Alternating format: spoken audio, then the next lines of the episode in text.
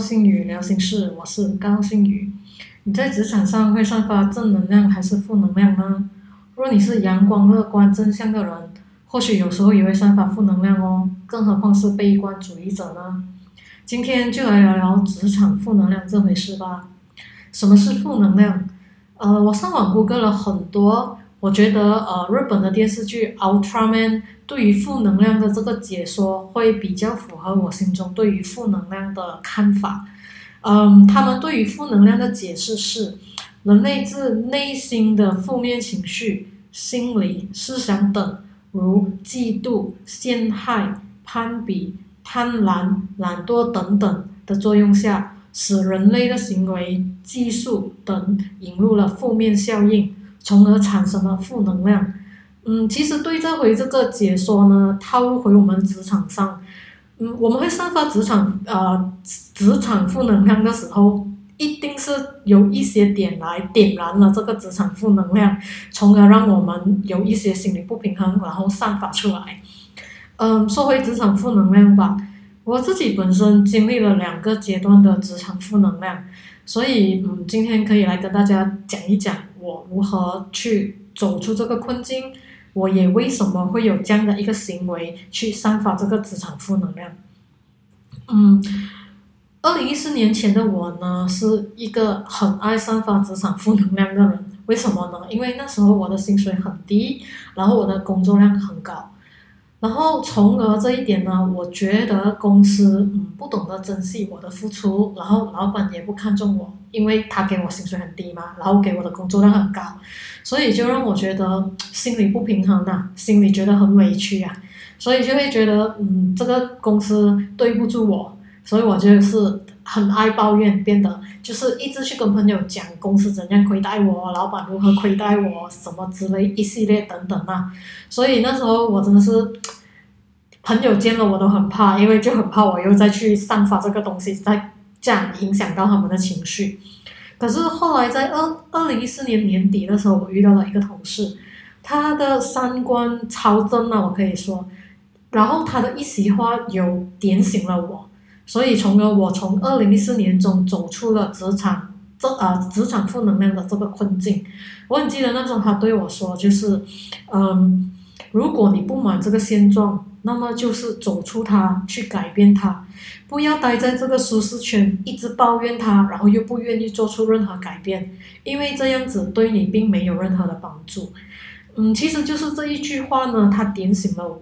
所以在那时候我就是就是改变了一个心态啦，所以我就是很努力的去投 resume，然后去去找工。至少我要想要找一间公司是懂得珍惜我的付出，然后老板看重我吧，所以我就是去做一个这样的举动。结果那时候真的也蛮幸运的，我真的是找到一份工作，薪水也已经到位了，所以心没有那么委屈。就算工作量是也高出那么一点点，我也觉得是 OK 的。所以那时候我就是走出了这样的一个困境。可是，在那个行为中，其实我后来有呃了解到。当我们在舒适圈去抱怨一切的东西的时候，就其实不能去，就自己不能走出那个困境呢，就不要去妄想说公司可以为了我们做改变，因为世界不会为了我们在停留，就正如公司不会为了我们做改变，唯有能改变的就是我们自己。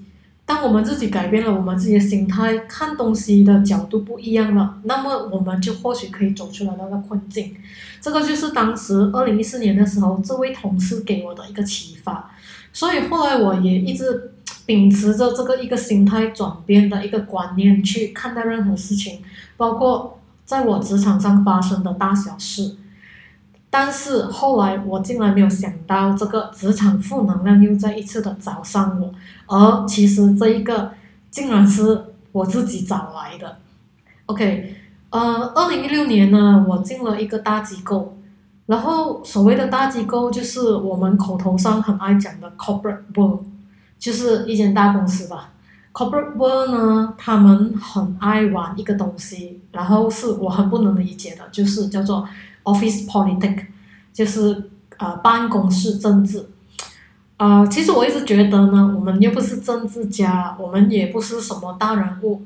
既然大家都是人，而且我秉持于人人平等这个想法，我其实不会特别的想要去防备人呐，或者是我对你使出一些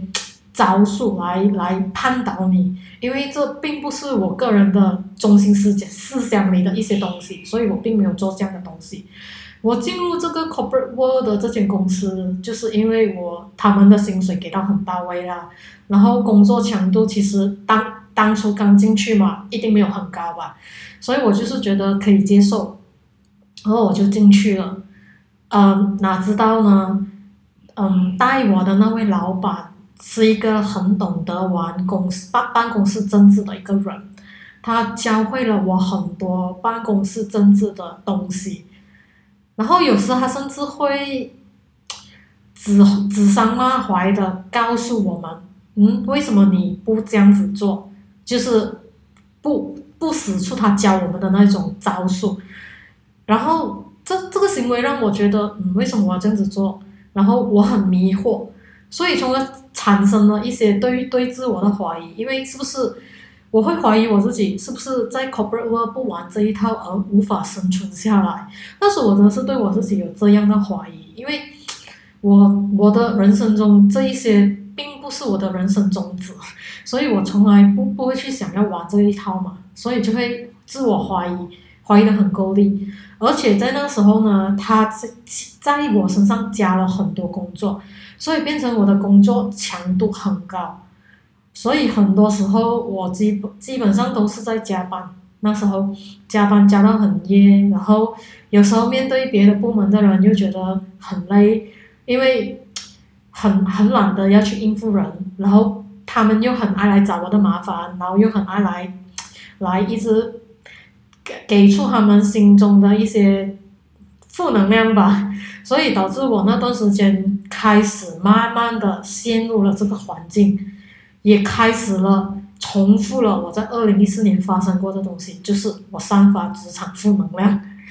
嗯，其实很多人跟我讲说负负得正，反正他散发负能量，你就对他散发负能量吧，反这样子我们就会成成正比。嗯，后来我觉得这个说法有点奇怪。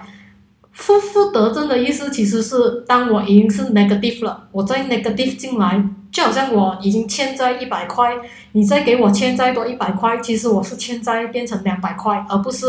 它是消融了变成是零，就是变成我不用欠债。所以这个说法对于我来讲是当时我是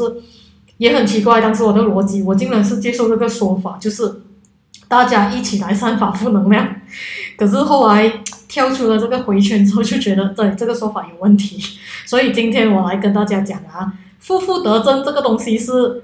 你只会变得欠债越来越多，也就是说，你的负能量会越累积越多。不要去接受别人跟你讲，你散发我也散发，这并不是一个，并不是一个很好的做法啦。OK，所以在那段时间呢，我散发的负能量其实是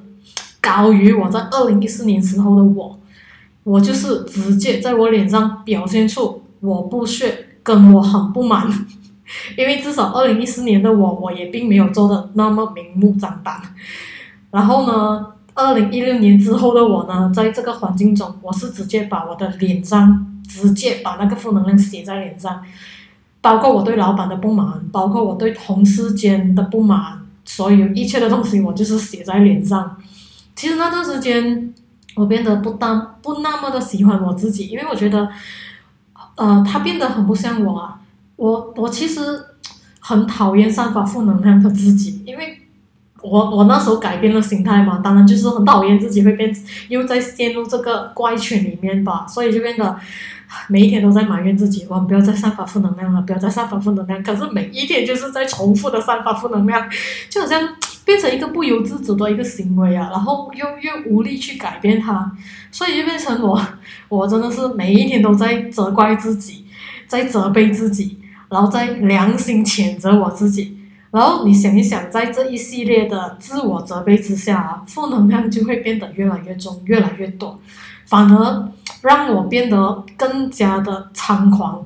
反而把这股能量已经是推向了身边的同事。然后其实身边的同事他们也在负散发他们的负能量，可能不不如我那么多，所以在我们这一股啊不好的影响之下，每一个人都变得很负面，每一个人都变得很很差劲、很糟糕，然后每一个人的情绪都变得很差，每一个人的身体或多或少的都出现了一些状况，包括我自己本身，那时候我其实出现了很多状况。呃，肚子痛啊，身体痛啊，头痛啊，头晕啊，一系列的的行为之下，其实我已经察觉我有点不对劲了。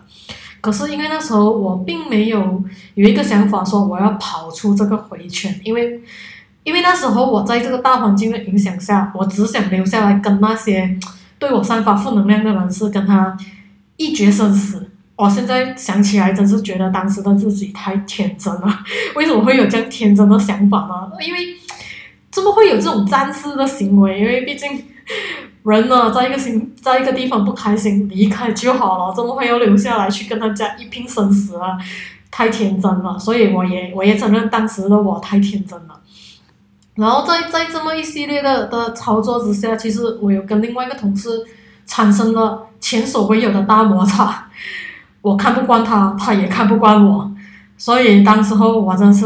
对他忍无可忍了。我简直把整一股负能量就是散发在在他身上，因为老板把他的那一种隐形的负能量散发了在我们两个身上，所以我散我我我承受的比较多，我就把这股承受比较多的能量散发在他身上。其实。现在回想回来了，我其实我觉得我蛮对不起那位同事，所以借由这个机会了，我再跟那位同事嗯说一声对不起，因为当时的我也不由自主的去发生了一些这样的行为，所以我我觉得我很对不起他。如果他有幸听到这个这个这个 podcast，我也希望他是知道我在跟他道歉。然后，嗯，对于我之前所做的所为，我也希望他大人有大量原原谅我吧，因为毕竟我们两个其实也是当时的老板的其中一个棋子而已。你想说嘛，我们两个都被老板操控在手，一定或多或少都会接受了一些比较隐形的潜规则，潜规则，然后让我们两个不由自主的一起散发这股负能量，所以。如果有机会，他听到，我也希望他知道，大家都在一个不由自主的环境下，然后大家都在同一个负能量之中，是做不出太多的改变的。唯有我们其中一个走出这个回圈，这股能量才能被改变。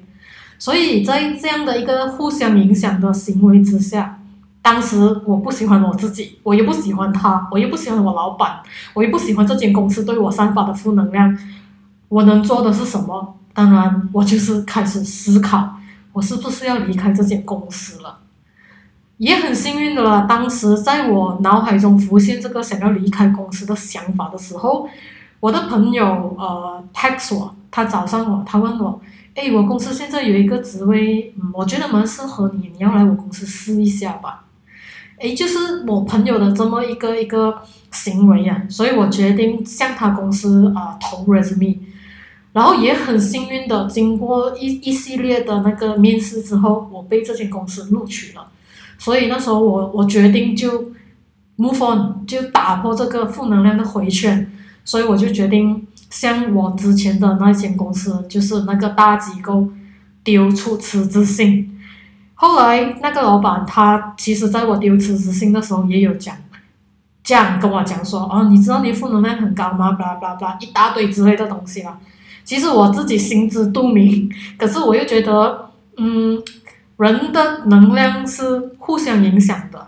如果不是大家互相默许的行为下呢，我能散发出来吗？所以那时候我只对于他讲的话认同了五十八仙，因为另外五十八仙也是大家默许的行为，并不是我一个人要负一百八仙的行为。的那个责任，所以我就是嗯，默默的听了，默默的收起来，然后就是默默的告诉我自己，去到下一间新的环境，下一间公司新的环境之后，不要再重复这样的行为。所以当我离开了这间公司之后，收发我都是，嗯，属于是比较能把我的这整个这个这整个心情再次收回来。然后每次在发生了呃人与人之间的摩擦的时候呢，我都会去问一问我自己，呃，现在是什么东西引发了我这个情绪？为什么我会有觉得对这个人不爽的感觉？是我做的不够好呢，还是是他的问题呢？还是是呃我们之间沟通发生了什么问题呢？呃，就是一个这样的行为，让我现在变得比较懂得去理性思考跟理性触发。反而去时时刻刻的警惕我自己，不要去散发这个职场负能量，呃，从从而呢，我就改变了，这样走出了上一个回圈带给我的一些职场上的一些负面的负面的一些影响吧。所以，在这么一个这么一个路路途走过来呢，我其实。不会讲说很很赞同大家在职场上散发负能量，可是我又其实，在心里呢有三十八线是认同大家可以散发一些他们的不满出来，可是有一个期限吧，呃，比如说如果今天老板激怒了我，我可以去抱怨，可是今天之后呢，我就要把这个情绪放下来，明天就要再。再一次带着一个啊全新的我去投入我的工作，不要把这个情绪带去第二天，这样子呢，我们就可以有效把我们的负面情绪去散发出来，而不又而又不会把它带去第二天去影响到我们的工作表现。呃，为什么这样说？是因为当我自己本身从这个职场负能量走出来了之后呢，我有一个朋友算是前同事，啊，是一个不同部门的朋友。然后他自己本身也在这个呃怪圈里面一直打转，我很记得那时候 MCO 吧，他就有打电话给我，跟我讲说他们的部门发生了一些事情，让他不能释怀，然后他也想不通为什么他的他的部门经理要这样做，他的同事要这样做，所以他来向我求助。我那时候我我忘记了内容是什么，我也忘记了我怎样回他，所以我只是大致大概的跟他讲说，呃，不要想这样多吧。然后你你现在跟我讲了，发泄了就就算了吧，就是第二天再再重新投入你的工作吧。我以为我的这个动作它是有效的，结果我我后来我又发现我太太满意了，我太天真了。嗯，这个同事呢，他变得很爱抱怨。然后就每一天就打电话来跟我抱怨他职场上的大小事。其实呢，我那时候有一点心里面默默的在 OS 他。我心里是想说，你这么可以在一件事情上一直打转，而不要从一个更高的角度去看一看这件事情，我们是不是要负一个一个呃三十八千或者是五十八千的责任呢？为什么我们会把嗯别人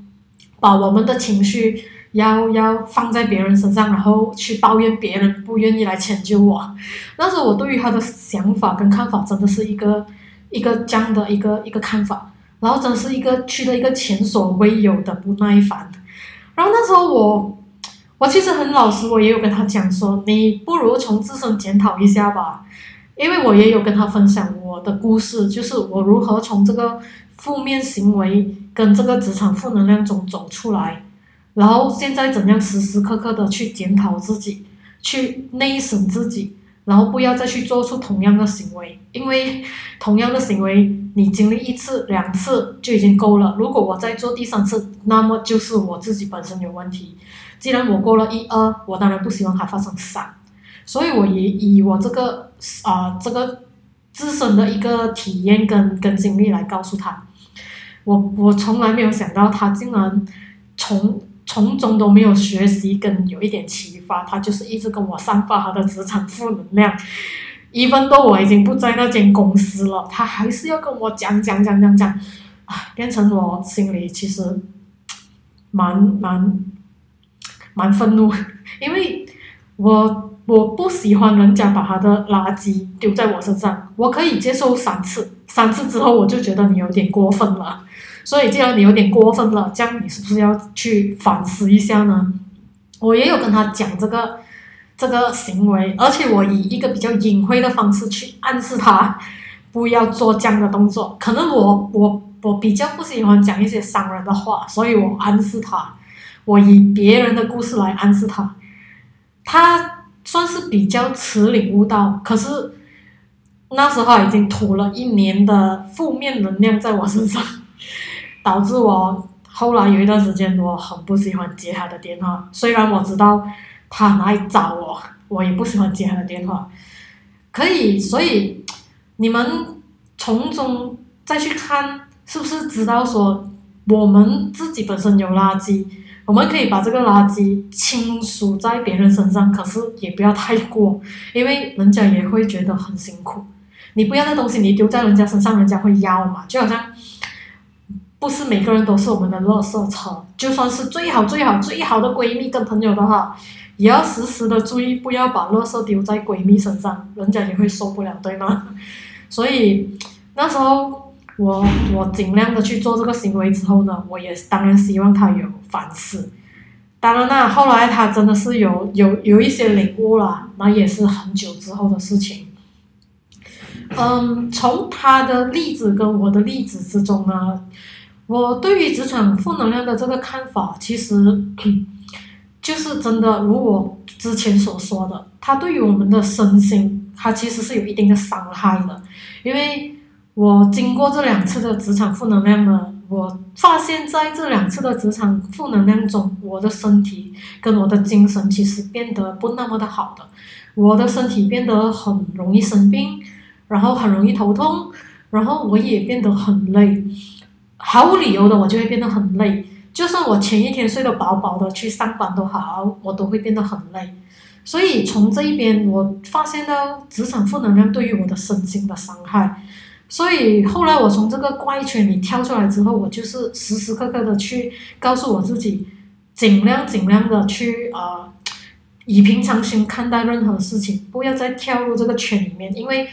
对我的身体不好，也对我的心灵不好。所以现在呢，我真的是以一个比较平常心吧，去对于我的职场上的任何事情。